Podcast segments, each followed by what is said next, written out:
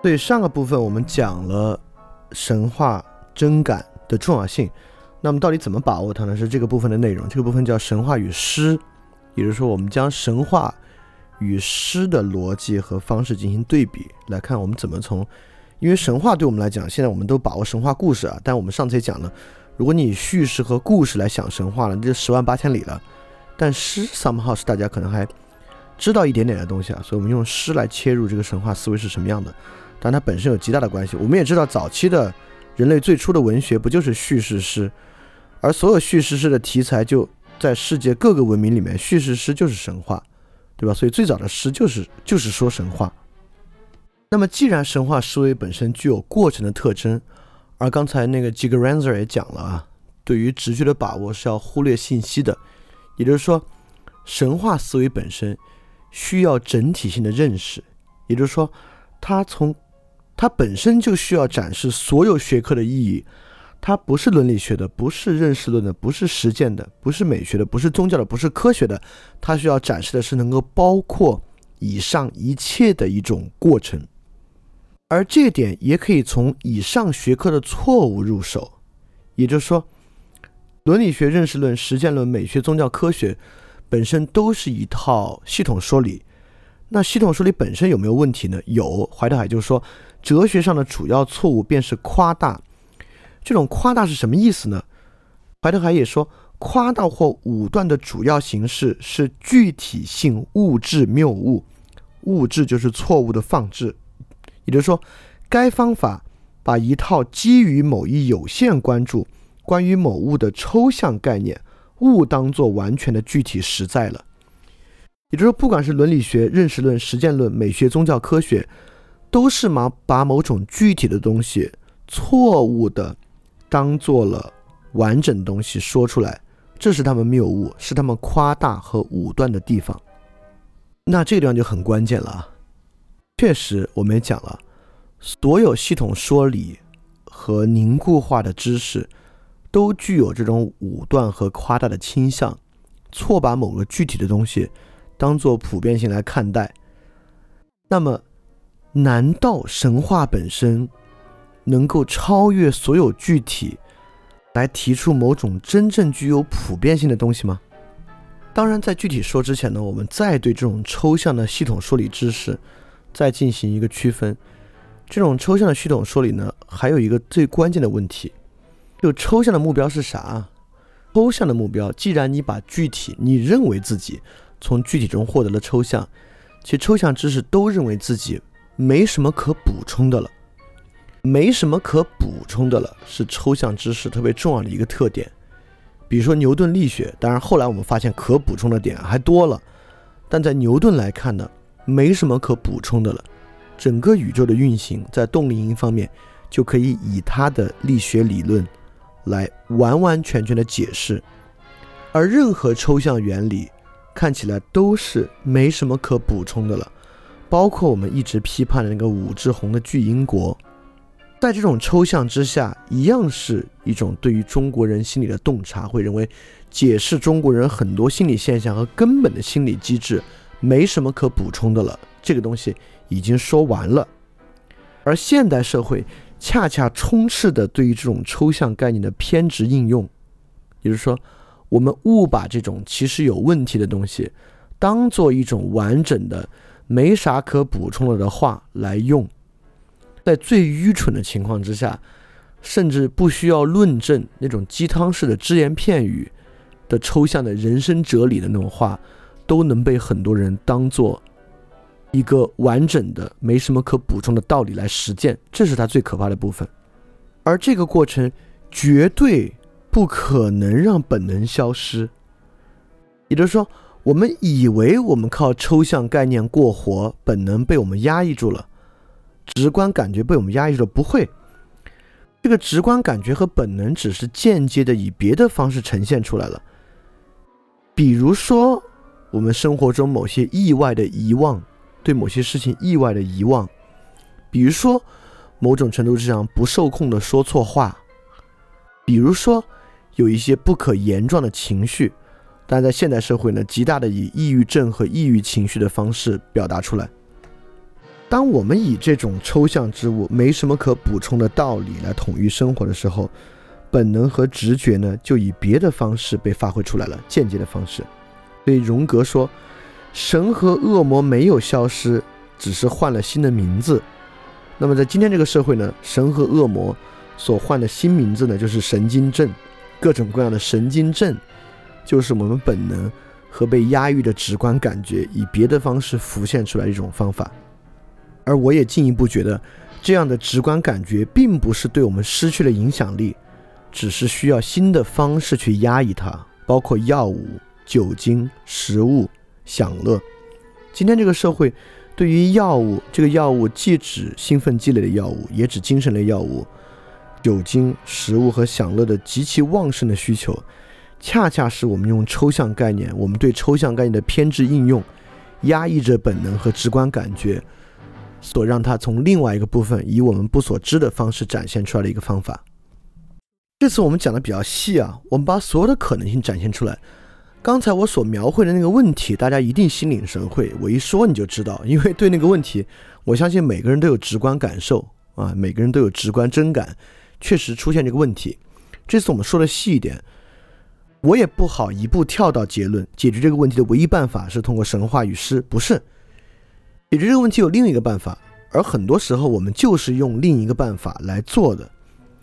另一个方法呢是做这种认识论上的制衡。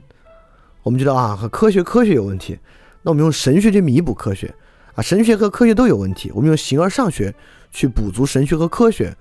我们用这种像三权分立一样的认识论上的交叉制衡，来实现我们对于刚才所所说那个问题的解决，看能不能。让他们都同时起作用，似乎我们就可以解决那个问题了。就像我们本身可可能可以用形而上学去挑战科学里面的原理假设，就是我们一直讲在讲的科学不为我们所知的那种前提假设，用形而上学去挑战这个东西的半真理性，就是它不是完全真理，它是具有偏见的一半真理。我们用形而上学呢去破除它，同时呢。我们又用科学去挑战神学的独断论，很多神学对我们有用，但神学本身有独断论的部分呢。我们用科学去挑战，我们又用科学和神和神学呢去挑战形而上学那种纯粹形式特征。就形而上学有时候太形式说理了，我们又用科学和神学为其赋予实质。这三个东西嵌套到一起啊，看起来好像形成一个挺完美的系统了。就科学本身的半真理呢，被形而上学治了；神学本身的独断论们被科学治了；形而上学本身的形式主义特征呢，又被科学和神学都治了。但这种制衡的思路本身也有一个特别强烈的问题，就像刚才说那个整体性的问题。其实，在这个制衡的思路之下，我们的直观感觉和直觉也没有调动起来，你只是用不同的说理方式互相套，永远没有让我们一窥那整体的世界到底长什么样。就我们必须看到这个整体世界长什么样，才知道这种互相嵌套、互相制衡的方式有多大的问题。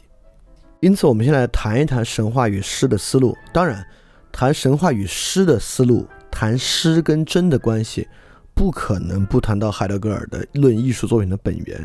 就海德格尔的艺术之真，然后这个部分是在我们过去海德格尔上中下的下的部分里面谈的特别多，就是海德格尔关于论艺术作品的本源。呃，我们今天肯定没有篇幅能把它完整讲一遍，但是我会大概说说这个讲的是什么意思。呃，如果你需要更完整的认识，当然我认为你需要更完整的认识，这个很重要。如果你没听过，你真的应该去听一下。那么，海德格尔的论艺术作品的本源，其中最关键的呢，就是海德格尔论艺术不论美而论真。海德格尔认为艺术，尤其是诗，在展示着真。诗的方式呢，就让真理。被自行设置进作品之中，也就是说，当我们以诗的方式言说的时候呢，真理就被自动设置入其中了，都不需要我们去额外做什么。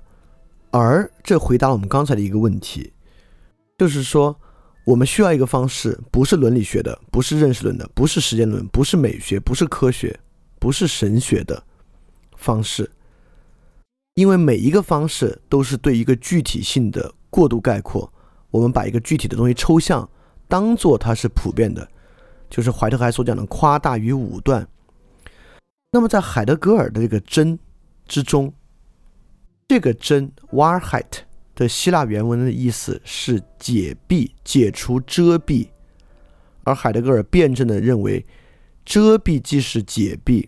他当时用老子的“知其白，守其黑”的这个比喻，而过去认识论的方式是把具体的东西当做普遍的，这反而看起来是解蔽，但其实是遮蔽。这是个辩证的东西啊，就绕来绕去的。不过本身没那么难理解，就是我们我们以为找到了普遍性，揭开了道理，不是在你以为你揭开的过程之中，反而把这个道理掩盖的更厉害了。而诗的方式。恰恰我们刚才留下了一个问题，就是那神话思维到底有何种魔力，可以通达那个真和完整性呢？恰恰神话思维是靠着对一个特别具体的东西的描述，也就是海德格尔讲将其还原为视其所视。当神话对生活具有揭示作用的时候，他怎么把还生活还原为视其所视呢？当然就是描述另一个人的生活。难道有比生活本身更视其所视的生活吗？生活当然就是生活，我们就是靠着去听别人的生活，听一个神话故事里的生活来洞察我们自己的生活的。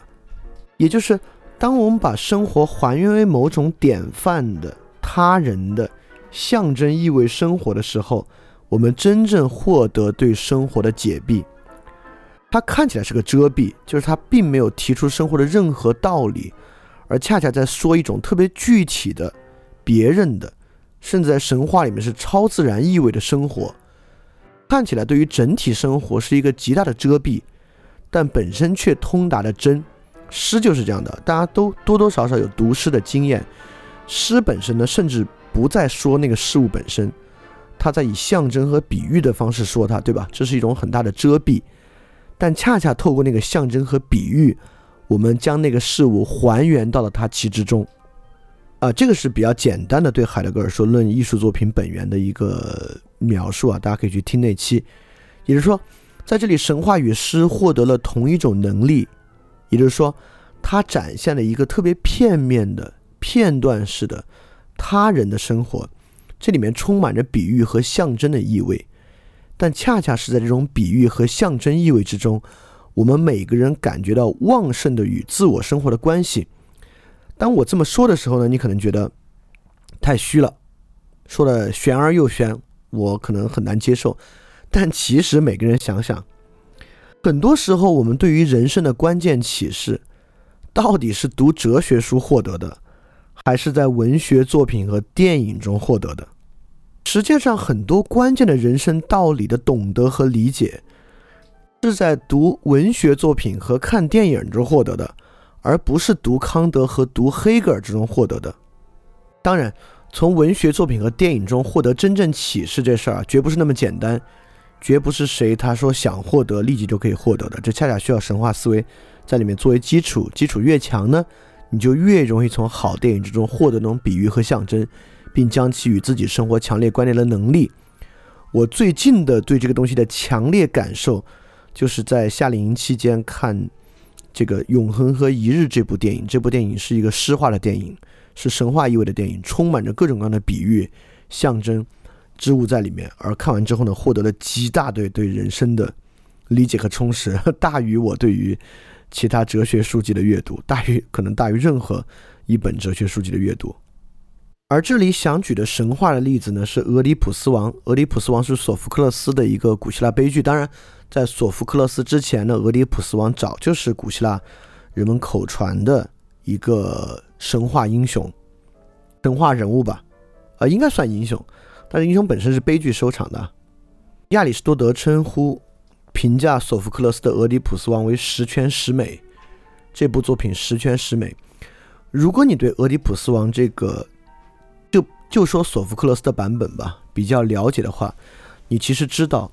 俄狄浦斯王绝没有讲一个道理，一个事情。整个俄狄浦斯王在他的情节设计之中，呃，这个地方如果你了解的话，不了解你就去看一看，或者听一下。我那期没有讲的太多，你还是自己去看一看吧，应该能理解我所说的那种整全性的直观感觉。就俄狄浦斯王的情节在讲一个整体的世界和生活，并没有讲，并没有像寓言故事一样从中得出一个道理。你从俄狄浦斯王的故事之中，甚至说不出来，你无法用语言总结出任何东西。你读完这个，获得了某一个道理，你一个道理也获得不了。你脑子里面留下就是一堆混沌的疑惑，各种各样的混沌的疑惑，而得不出任何道理。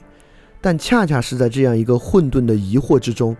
你从俄狄浦斯王的故事获得对世界整全性的强烈感受和理解。这也是亚里士多德评价它为十全十美作品的一个原因。这个不用亚亚里士多德说，你就想想俄狄浦斯情节，在从弗洛伊德、荣格、施特劳斯、拉康的体系中，是个多么核心的对于人心理的洞察。俄狄浦斯情节不管与男性人格个性发展的关系，还是俄狄浦斯情节在弗洛伊德的图腾与禁忌之中对于社会制度的影响。整个俄狄浦斯情节是个多么重要的东西，你就能发现俄狄浦斯王这个神话有多强的启发性意味。可以说，俄狄浦斯情节在个人和社会上的融合，是直到今天为止心理学历史之上最具有理论性、最具有整体性特征的一套理论。而这套理论呢，恰恰是在俄狄浦斯王这个神话故事的启发之下得出的，就可见一个神话作品对于整体性有多么强的洞察能力。在俄狄浦斯的情节之中，不管他小时候被流放，他与斯芬克斯的对话，他回到他原来的国家，在不知情的情况之下弑父娶母，到后面刺瞎自己双眼，尤其是俄狄浦斯刺瞎自己双眼之后走出城门，对于之前所有故事串联起来那种强大的整体的解闭。但海德格尔在他的作品里面，对于俄狄浦斯刺瞎双眼这一部分也有非常精彩的论述。就这个神话作品。是如何极其强力的展现的一种整体性的真实，是每个人都很容易从中感受到那种神话的力量和神话对生活启示性的一个重要作品。呃，我们肯定会在第四期去详细的讲讲俄狄浦斯王的这个过程。当然，呃，非常希望你还是自己有时间的话去读一下。所以在这里，我们为什么要强调诗呢？就是强调诗在海德格尔意义之下这种象征与解蔽的色彩，而且这个象征还不光是对今时今日，在索福克勒斯创造俄狄浦斯王的时候，恰恰在雅典城邦内也是一个重要的象征，因为俄狄浦斯王最后是以替罪羊的身份来遭到他自己的惩罚的，而当时雅典著名的执政官伯利克里斯也恰恰因为瘟疫死去。而当时斯巴达人借机攻击雅典，就认为雅典人不敬神，而就是他们的领袖导致他们不敬神的。伯利克里斯在他的年代恰恰也是一个替罪羊，而索福克勒斯创造俄狄浦斯王，也恰恰是在将伯利克里斯和俄狄浦斯王做一个对应。因此，在其本身的年代，它已经具有这种象征与解闭的色彩了。对诗歌本身，诗的方式。就是构建出这么一种象征的源泉，用象征的方式去比喻着我们自己生活中的冲突，我们自己生活中与它类比、典型和源泉的意味。而这种源泉意味，恰恰是不能用数学和任何系统说理来还原的。其根本原因就在于诗的源泉是直观和不确定的，它来源于我们的感觉直观。而且诗的源泉本身来源于我们对于不确定性的世界的整体把握，因此它不能用哲学系统说理，或者用数学本身来做还原，它是一种极其独特的思维方式。而刚才我们也特别明确的说了啊，神话思维本身是中道，它体现着我们对于最直观的感觉的反对和反思。所以说，我们说神话是直观的，但是神话的直观不是我们感觉的直观。神话的直观不是我们用眼睛、耳朵、鼻子、舌头感受到那种直观，也就是首先，神话的直观让我们意识到，我们可以做一个简单的分类，将我们的直观分成两种：感官直观与非感官直观。感官直观是我们用眼睛看到星空，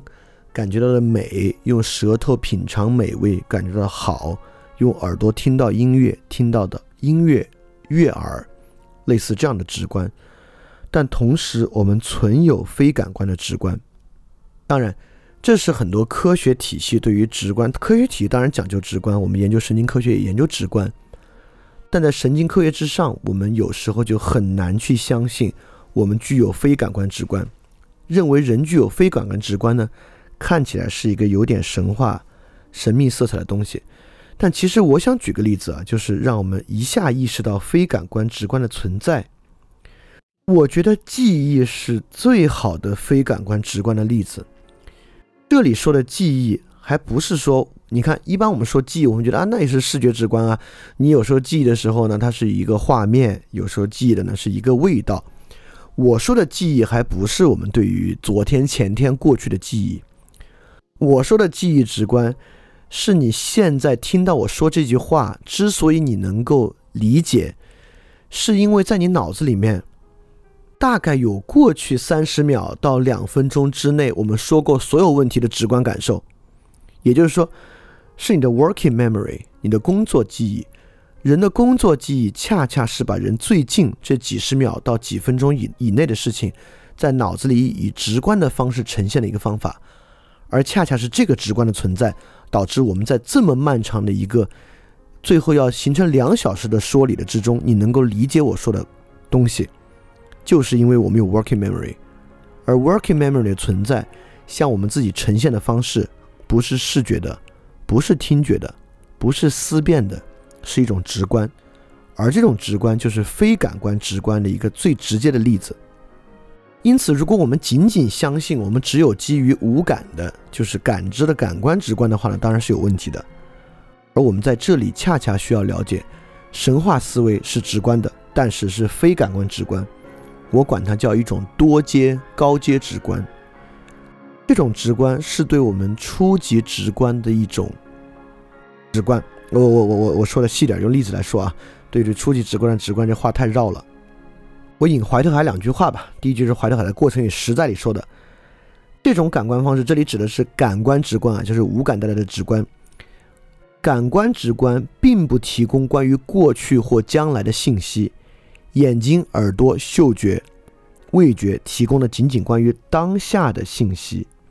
而在怀特海看来，那种高级的非感官直观怎么说的呢？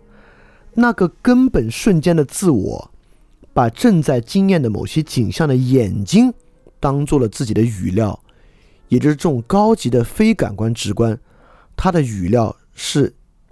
不是你眼睛看到的东西，是眼睛看到东西这整个过程，就像是你的 working memory 一样，它是把你的感官直观整个过程。当做材料输入而形成的一种直观，这地方稍微绕一点，但还不是那么绕。也就是说，你眼睛看到的直观呢，就是外界事物对于视网膜的刺激；而这个高级直观呢，是把眼睛对于视网膜刺激这个过程当做一个整体把握而形成的直观。嗯，就这个意思吧。所以说，这种非感官直观本身就是一种多阶和高阶的直观。而如果你听过，互联网那期最早对于语言发明过程中人与动物意识的分辨，你就应该能够意识到，这种高阶直观，恰恰很可能是人的意识特别特殊的地方。这种高阶直观的能力，甚至与我们的智商相近的一些动物，黑猩猩啊、海豚啊等等的都不具备。甚至这种高阶直观，恰恰是人在成长中逐渐获得的能力。你之所以记不住自己小时候发生的太多事情，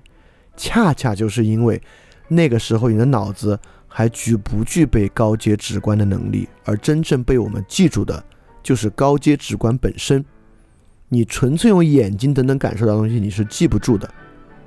而只有我们慢慢获得这种高阶直观能力之后，我们才对我们的生活产生记忆。所以说，诗与神话所依赖的。就是这样的高级的高阶直观，而不是我们的感官直观，它是一种非感官直观。而这种直观本身的形成过程，我们就能意识到，它是具有整全性的。它不来于某一个感官，不来源于某一种刺激，它来源于一段时间之内我们对于那个整体性、整全性的直观把握。那么刚才说的这个呢，是我们自己的生活经验之中，透过五感产生高阶直观的能力。那么有没有一种方式，直接绕开感官，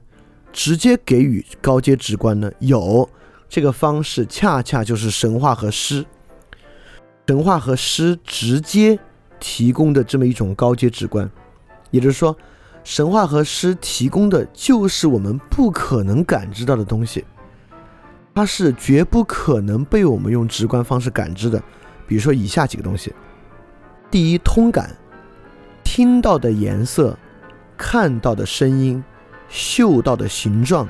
我们知道这是诗非常。常用的手法就是通感。通感的方式，我们在读很多诗的时候，我们立马就能把握到它所里面要给的直观是什么，对吧？比如说，我嘴巴里面尝到了一，我嘴巴里面尝到了铁，类似这样的。我们在很多时候在描述战场的时候这么说，你立马就明白他讲的是什么意思。而这种感觉是绕开我们的感官的，除非你是有某种神经病症的啊，会产生痛感感受。普通人的痛感感受就是比喻性的，这是一种直接的直观。还有一种直接直观就是他人的感受。我们在神话、在诗、在文学作品里面直接读他人的高阶直观，谁悲伤，谁在怀念，等等等等，都是对他人的高阶直观的感受。我们没有读他人看到了什么，当然有时候会这么写啊，但更多时候就是他人的高阶直观被直接的给予我们，我们对这个来进行感受。还有更多的呢，就是象征物的感受。那种象征之物很多都不在世界上真实的存在。巨人，对吧？比如说，我们说海德格尔第一句话《存在与时间》第一句话：“存在之争是泰坦之争。”泰坦我们从来没有见过，但这句话给予我们一种直观真感。我们知道这个存在之争是个多么力道万钧的东西啊！因为海德格尔讲存在之争是泰坦之争，对吧？这种象征物的感受也是绕开我们的感官被直接给予的，因此呢，我们也知道这种这种非感官直观是一种高阶的直观，而正是这样的直观，这样的直观还可以不断的升高，不断的象征物的象征，像罗兰巴特所讲那个结构，对吧？也就是这样的直观给予我们内在的深度，神话思维的深度，就是在这样的高阶直观的意味之上搭建起来的。如果我们没有这样的直观，就丧失了内在的深度，丧失了我们用内感官直观反思和都我我用反思这个词用的不好啊，直观感受的直觉。所以这种感觉呢，就是一种内感官的直观。这种内感官的直观的培养、磨练，对于每个人都是非常非常重要的。对于有这个能力的人，平时当然很多人会。以为自己有这个能力，对吧？但我说啊，如果有谁对电影有鉴赏力，好多人就往上安啊，那我当然对电影有鉴赏力了，我对诗有鉴赏力。但但先别这么想啊，你就先想自己没有，该怎么去锤炼，可能是个更有用的路径，而不而不是以为自己有就停在那儿。因为我们也知道，这种真货能力应该不是有无的区别，而是深浅的区别。没有人没有，呃，有的人少，他的力度低浅，感触少。那有的人的感触深刻，有的人感触呢就更加的完整，所以说每个人都应该去想办法提供这种内感官的深度，提供这种内感官的敏锐程度，对于人来讲太重要了。我们这次会说的非常细。那么这种内感官直观怎么去培养呢？它到底是种什么样的结构？它大概是进入内感官直观的主观形式。这话是什么意思啊？这话是这个意思。呃，我还是引怀特海在《观念的冒险》里的一句话。这句话，怀特海已经举了例了，所以很容易理解。怀特海是这么说的：主观形式就是主体摄入语料的方式。换言之，每一次摄入都包含语料即被摄入的东西和主观形式即被摄入语料的方式。如果某人踢我，我可能以愤怒这一主观形式摄入他，因为我认为他要为这一事实负责。或者我以痛这一主观形式摄入我的腿，保留主观形式对客体领悟这两重意义。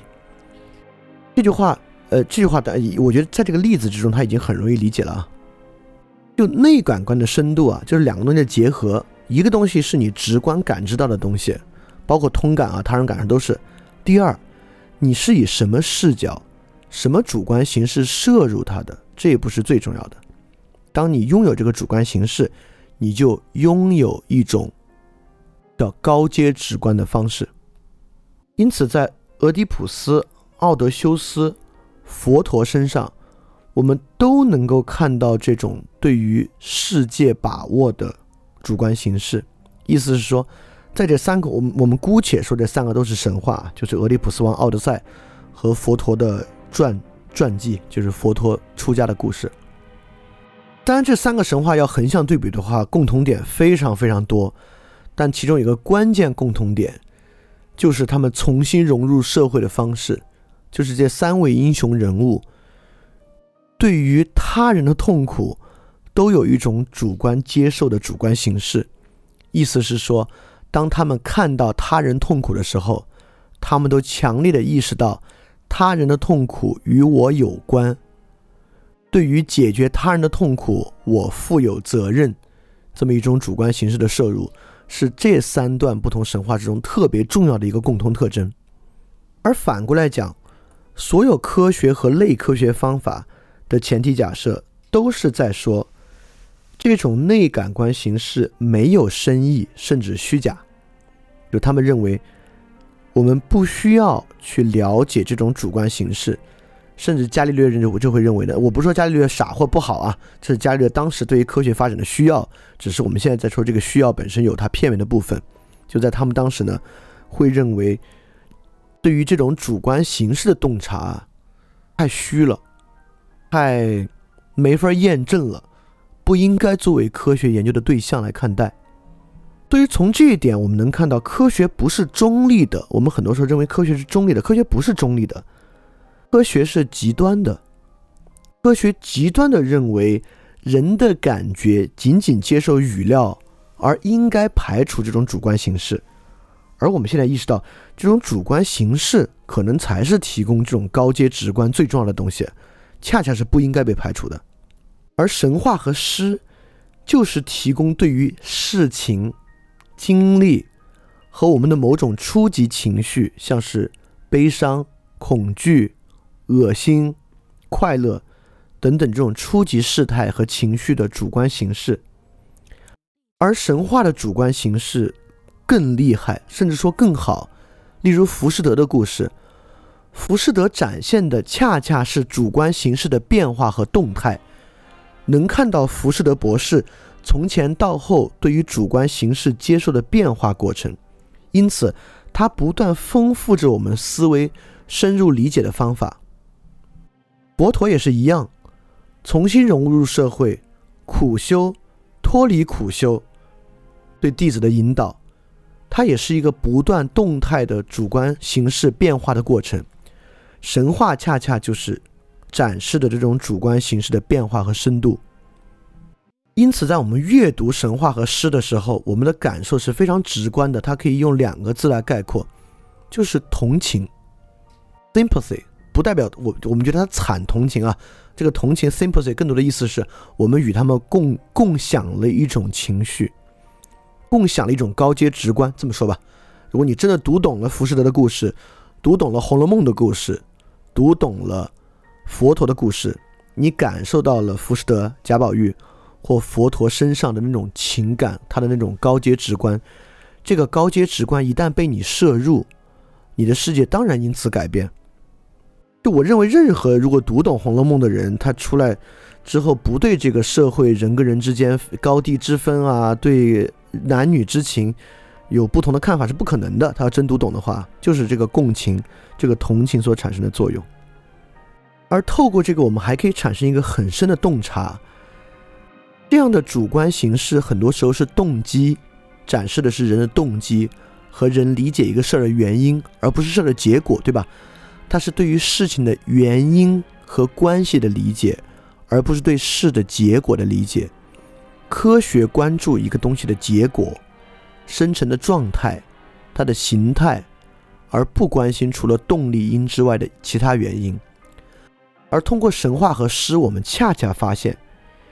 结果的世界是很贫瘠的。这个世界存在很少的结果，但是这个世界存在丰富的原因。即便是同一个结果，可以由非常多的不同的主观形式所摄入，产生不同的高阶直观。每一个主观形式背后都展示着一个丰富的世界。因此，以科学的方式将世界凝固化为某种决定性的结果是非常贫乏和贫瘠的。透过神话与诗，感受到这种结果背后丰富的原因和主观形式，才让我们真正理解和了解这个世界的丰沛性。而这本身对每个人也是非常重要的。而恰恰帮我们洞察这种我们摄取外部语料的主观形式的呢，就是靠这四个东西，当然不是穷举啊，四个列举：神话、诗、梦、潜意识。这四个东西有的偏向神话与叙事，有的偏向心理学，但基本上都是在神话思维这个大框架之下的，是神话思维的核心。其中，神话与诗是从外部直接给予我们的深度。当然，好诗和好神话啊，这种深度已经蕴含在叙事之中了。另外两个是我们内部去展示的深度，就是梦与潜意识。而为什么他们四者可以并置呢？是因为神话、诗、梦和潜意识都采取了同一种结构，就是象征和遮蔽的结构。神话、诗、梦与潜意识被我们自己感受，都不是直观直给的。它都是以某种象象征物、符号的方式被我们感受的，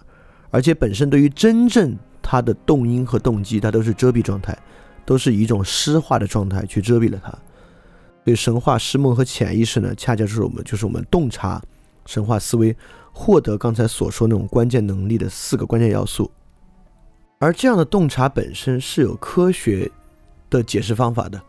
就是说，即使我们采用这个方法。我们依然可以用科学的方法对它进行一定的把握吧。就直觉本身是可以与演化论共存的。比如说，一个非常直观的观点就会认为，直觉我们形成的直觉，比如李小龙就会这么认为啊。李小龙就说过，就是武术的最高境界就是形成一种直觉，而这个直觉呢是苦练练出来的，是我们在不断的练习中获得的。李小龙当然还不仅仅认为它是肌肉记忆啊，他认为它比肌肉记忆更深，它包含着你精神的一种记忆。所以直觉就是在反复练习和反复重现中，从意识慢慢进入潜意识的那些东西。这个当然是对直觉一种科学化的解释了。所以在这个状态之下呢，我们我们也认为梦是可以研究的，潜意识的象征之物都是有科学对象的价值的，它被还原为生活经历和社会要素。就是我们过去的生活经历的复现和社会要素的影响，能够用以解释梦与潜意识中的象征物和各个对象，让我们能够得以把握它。这是一种以科学的方式切入的方法。而之前说写那个 gut feeling 的那位 Jig Ranzer，就是德国马克思普朗克人类发展研究所所长，他大概就是以这个方式在研究直觉。但是，就是这个系列听到现在，你知道我们要解释的，还恰恰还不是这么一种方法。这里我引一下这个伟大的荣格在《人类及象征物》中的一句话：“人类意识的发展从远古到现在的过程是缓慢和艰难的，这一进化绝非完善，因为人类精神的大部分领域仍然在黑暗的笼罩下。我们所谓的心灵与我们所谓的意识及其内容绝不是统一的。”意思是，荣格提出了一个当然不被科学所接受的对象，就是心灵。科学只研究意识，科学不研究心灵。而荣格揭示出了一点，就是我们认为我们可以研究意识，但意识却仍然笼罩在黑暗之下。心灵跟意识是两回事儿。心灵有远比生活经历和社会要素深刻的多的渊源。比如说，荣格讲的集体潜意识理论，人类在漫长的采集狩猎过程之中。凝结下来的，当然也包括各个文化和文明不同差异的集体潜意识理论，不能作为科学对象，但是极大的加深了我们对于心灵认识的深度。也就是说，绝不是一个人他现在所生活这几十年内的经历和社会环境在塑造他，塑造他的更深渊源直接来源于用荣格的理论来讲啊，整个人类的进化过程。而这个过程在塑造其心灵，而不塑造其意识。我们要意识到心灵与意识非常不同而复杂的一面。而我们通过神话、诗、潜意识、梦境所去切近的，恰恰是我们的心灵，而非我们简单的意识，才能够达到更好的对自我的理解和得到这种高阶的直观真感。当然，我们刚才还在说，心灵的来源是几百万年的，我们现在已经丧失对它整体把握能力的进化历程。我们再往前走一步，心灵还有其根本的灵性来源，就是心灵的来源还绝不仅仅是我们的进化史。心灵的来源，在各种不同的灵性意义之上，当然有不同的展示形式。比如在在斯宾诺莎，就是爱因斯坦特别相信的这位哲学家。在斯宾诺莎的意义之上呢，心灵的来源当然是宇宙整体神，是宇宙，它是它是一个整体神论者啊，自然神论者。这种整体的自然神是构成我们心灵来源的基础。爱因斯坦认为，对于物理定律的把握是对于这种整体自然神定律把握的一个方式。当然有很多其他方法，比如说我们一直今天在疯狂引用的怀特海，它就有万物有灵论、泛灵论的色彩。我们的心灵。与万物之中所附属的那种灵是连接的。你可能听到这觉得这有点玄或神秘主义了，但如果你细细的跟着我们之前对怀特海的引用，你会发现，当然你也知道，如果你了解一点的，怀特海是罗素的老师，他与罗素合作数学原理。那怀特海本身是一个科学素养和数学素养，不知道比我们今天所有听这个分享的人和电台观众高不知道多少倍的一个人啊。就怀特海并不是一个神棍，但怀特海相信万物有灵。这个这个是个更深的话题啊，我们我们我们有机会再说。但我这里引怀特海的一段话，是他在书《宗教的形成》里面说的。怀特海说：“宇宙包含一种永恒正义的特征，这一真理的主要证据就是对事对直接事态的直觉，根据与这些事态相关的理想来判断他们是失败了或成功了。在这一直觉过程中，或许会获得。”某种正义，这种直觉是一种对特性的暗示。我们理解它，犹如我们理解我们朋友的特征。但在这种情况之下，这是一种对永恒的内在于事物的天性中特性的理解。首先，怀特海说了，我们对于道德正义的把握，不是对我们的把握，而是对于宇宙所包含的永恒正义的把握。其次，怀特海说了，对于这种正义的把握，是对于直接事态的直觉。就像是我们对于朋友特性的直接把握的理解一样，怀特海既认为心灵根本灵性来源是宇宙整体的永恒正义，也认为对这个东西的把握呢，是透过直觉把握的，而非通过思辨把握的，这是两个重要的特征啊。而这个直通我们讲德尔菲神域的渊源，卢克索神庙中的那个特点，他说：“人啊，了解你自己，因此你便了解了神。”这句话，怀特海一定非常认可。因此，人啊，你透过你的直观了解了你自己，你也就了解了你心灵背后真正深刻的渊源，你心灵的灵性来源。不管是在斯宾诺莎的意义上，在怀特海的意义上，还是在任何宗教的意义之上，那种灵性的根本渊源。在这里，为什么非要引到这个话题，而不可以停在对于集体潜意识的理论之上，而要引引到灵性呢？就是因为大多数神话，甚至大多数诗本身是由有神论的观念作为其基础的。就是如果你不引到这儿呢，你可能就缺就会缺乏对它的完整理解。而我认为，任何人再科学主义的人，在某种更深的意义之上，你兴许不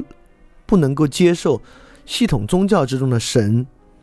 但我很难相信一个人完完全全唯物主义者。我认为这种人不存在。我觉得，如果一一个人到现在敢说自己是个完完全全的唯物主义者，可能只说明他经历的事儿还不够，就遇到的挑战和痛苦还不够，就还没有什么事儿激发他对于外部灵性的需求。因此，透过神话和诗的方式对整全性进行把握的时候，我们之后肯定会重点为什么讲到神话宗教，要讲到对于灵性。的理解和对于灵性来源的把握，但相信我讲这个肯定不会讲的有传教意味或讲的很玄的意味，就是我们还是基本在以说理的方式讲这个问题。而对于这种灵性来源的理解和直观把握，还有一个很深的假设在里面，就是当灵性来源于类似于宇宙整体正义和它只能直观把握的时候，我们就要知道这东西没有道理可讲。这东西不可能更深的用理论去认识，这东西不可以用语言去描述，用语言去分析。因此，如果心灵来源于更深的灵性存在的话，我们对于心灵的认识和掌握是不可能完全的。我们只能对心灵有模模糊糊的直观认识，而不可能获得科学系统说理和分析意味上的那种系统的认识，是不可能的。荣格在《人类与象征的物》这本书里面就说，反对人类心灵存在未知部分是有历史缘由的。当然，这里就是我们之前说从伽利略以来科学革命的历史缘由啊，就是当代科学当然是反对心灵有未知部分，认为它都是可以认识的。荣格接着说。意识是最新的自然获得物，它仍属于实验状态。这里“实验”是打引号的啊，这就是一种象征。它很脆弱，受到一切特殊的威胁，而且易受损害。正像人类学家指出，在原始人中最普遍的精神错乱被他们称为丧失灵魂。正如这个词的意义所示，它意味着严重的意识崩溃及意识分裂。荣格说这话的意思就是说。当我们反对人类心灵存在未知部分，即我们反对人类心灵有超出于人的灵性来源的时候，我们就可能进入到一种被原始人称为丧失灵魂或意识崩溃、意识分裂的状态。而这是一种荣格的警示，就是科学革命以来，我们对于心灵的了解、对于心灵的分析所达成一个很坏的结果。就是丧失神话渊源和宗教连接的人类社会，当然正在经历了这个丧失灵魂、意识崩溃和意识分裂的过程。就当代社会不断高发的这个精神病症的状态和不断高发的自杀率，已经在很大程度上用数据证明了这个问题。所以，我我觉得这个警示我说出来，对他的分析我就没有必要多说了啊。就是这个，大家应该每个人都有高阶直观感受对这个问题。好，这里就有非常非常重要的一部分了，理解神话与思的思想特征的重要一部分。为什么今天遇到这么严重的意识崩溃和意识分裂？恰恰是因为统一，恰恰是因为在当代的心理学、物理学、生物学的基础之上，我们的意识不存在冲突，我们的意识是可以。被完全还原的一个过程，我们的意识是确定的、不矛盾的，对它的解释系统是完备的。你看，这里还原了海德格尔对于解闭和遮蔽的辩证关系，恰恰因为当代科学对心灵提供了统一的解释，导致了心灵的分裂，而恰恰因为神话性思维保留着心灵本身的分裂与冲突。及维护着心灵的完全，在这个时候，如果你想到老子那句话“知其白，守其黑”，就更好理解了。恰恰因着我们知道心灵完全的需求，我们保留着心灵的外在冲突，而不必考虑要给予它一个完整的、统一的解释。神话思维就是还原这样的冲突。俄狄浦斯最后靠刺瞎自己双眼的方式，意味着他真正看见了。这是一种典型的神话中的冲突思维，他刺瞎自己的双眼，因此他过去在能够看的时候一直是盲目的。当他刺瞎自己双眼的时候，他就真正的看见了。神话跟诗就是以象征物的方式，在对我们昭示着生活和生命中持续冲突的存在，而恰恰是这种冲突的持续存在、矛盾的持续存在，保留着意识与心灵的完整。因此，神话与诗还原冲突，将我们重新置入于冲突之中。就像海德格尔讲的，真理被自动的置入到作品之中，而恰恰在真理这个时候呢，被还原一种冲突的结构。冲突有很多可能，比如说我们身上的传统与我们的直观感受之间的冲突，比如说一个直观之争和另一个直观之争的冲突，例如又爱又恨，例如。我们的直观之争与他人的直观之争的冲突，我们觉得这是善良的，他人觉得这是邪恶的。所有这种直观之争的冲突，在神话和诗中被还原，被我们意识到，从而维护着我们精神的完整。我们再引一句《人类与象征物质》中荣格的话，他说：“可以想象，人类早期的反省能力是源于强烈的情感冲突的痛苦结果。为此，举个事例说明。”有一个住在丛林中的人，因为捕不到鱼，在失望和愤怒之下勒死自己唯一的爱子。当他抱着他的尸体时，又感到悔恨交加、痛苦异常。这个人显然会永远记得这惨痛的一刻。在我们看来呢，就觉得这个渔夫肯定疯了，对吧？他捕不到鱼，竟然悔恨交加，勒死自己唯一的爱子，因此呢，痛苦异常。我们觉得理性理智的当代人啊，绝对不会面临这样的愚蠢。其实不然，就当代人们，包括我自己和我看到身边的人，做过多少自我毁灭和对于，尤其是对于亲密关系的主动毁灭，在后面悔恨不已的事情太多了。正形如这个渔夫在捕不到鱼、失望和愤怒之下勒死自己唯一的爱子的行为，只是可能没有跟死亡相关。但这种主动的自我毁灭实在是太常见、太常见的行为了。而当代人在主动自我毁灭之后，甚至还不像这个渔夫意识到自己的错误，悔恨交加，还会将此自我毁灭导致的结果迁怒于他人，迁怒于社会，迁怒于亲密关系中的对方，因而根本没有感受到这个冲突。所以，如果你回看你过去的人生，你没有感受到你有悔恨交加的情绪，你有又爱又恨的你，你有又爱又恨的经历等等的，你可能还错误的以为，由于自己没有出现过这种矛盾情绪，活得挺好挺平衡，那完全不是这样。就一个人的人格完善，一个人对自己的充分了解，恰恰是在悔恨交加，恰恰是在又爱又恨，恰恰是在既好又坏的激烈冲突之中慢慢成长出来的。而不是在一些很简单的鸡汤式的、断言式的只言片语的道理之下维持的那种表面上的一致性，那种表面上的一致性，恰恰是走向精神不完整的一个路径。所以说，如果你过去没有这样的冲突，那可能才是真正需要好好反思和需要好好警醒的部分。你可能会觉得我说的玄而又玄啊，越说越扯，但其实不是。